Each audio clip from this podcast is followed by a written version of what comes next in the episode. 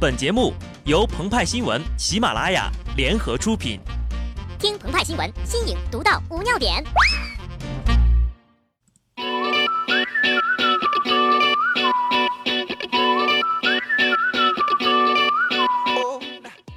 本文章转自澎湃新闻澎湃联播，听众朋友们，大家好，我是极致的小布。在古希腊时代，哲人们一辈子最难以解决的三大问题是。我是谁？我从哪里来？我到哪里去？时过境迁，现在的年轻人面临着更加具有现实意义的三大未解难题：早饭吃什么？午饭吃什么？晚饭吃什么？为了解决这三项未解难题，提高劳动效率，提升经济水平，实现赶英超美，走上人生巅峰，国家标准委、扬州市质监局、湖南省质监局和四川省质监局这四大天王强强联手。分别颁布了小麦粉馒头国家标准、扬州炒饭新标准、湘菜地方标准与川菜地方标准，希望用标准让大家好不容易决定午饭吃什么之后，在水煮肉片里吃到意大利面。四大天王分为两个档次，馒头的标准毫无难度，扬州炒饭就提高了不少。其中米饭颗粒分明、晶莹透亮，咸鲜软硬适度、香润爽口等要求。直接将最大扬州炒饭再度判了死刑。要说前两个标准是拿来练手的，那详细标注了三十八项湘菜的湘菜标准和收录了四十九道川菜的川菜标准的存在，就是告诉那些自以为吃了几十年鱼香肉丝、水煮肉片的人，你们呐，很傻很天真呐。只有肉丝三维精确至毫米，食用温度精确到每一度。色彩完全符合的，才能真的被称为湘菜和川菜。不过，这对鹏鹏和派派这时不时上升处女座的吃货来说，产生了不少的困扰啊！以后去饭店与服务员的对话就只剩下：“服务员，你看这根鱼香肉丝啊，只有八点七厘米。”“服务员，你家水煮肉片用的是一四年的郫县豆瓣吧？下回换了啊，一二年八月的最好了。”我吃了两口，这个红油鸡片儿用的公鸡应该已经两岁八个月了。说好的必须一岁左右的呢？菜品标准一出，让无数的巴蜀人士、湘江子弟一辈子都在吃非正宗的菜肴。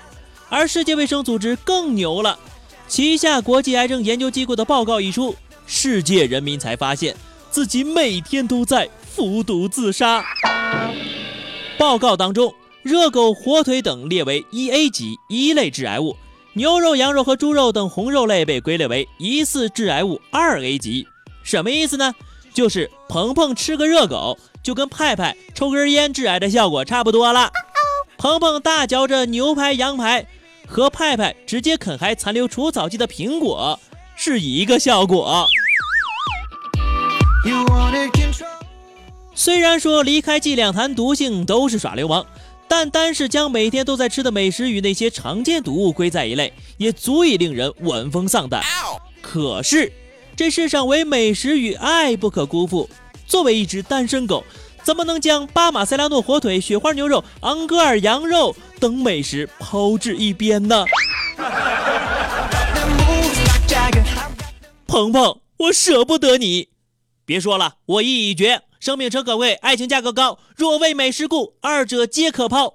你不要劝我了，鹏鹏，我舍不得的是你在还没得癌症之前就把自己吃破产了。钱留点给我吧。抱着单纯的热心，鹏鹏顺手再查查身边还有什么东西致癌。看完之后，很快就释怀了。要想不致癌。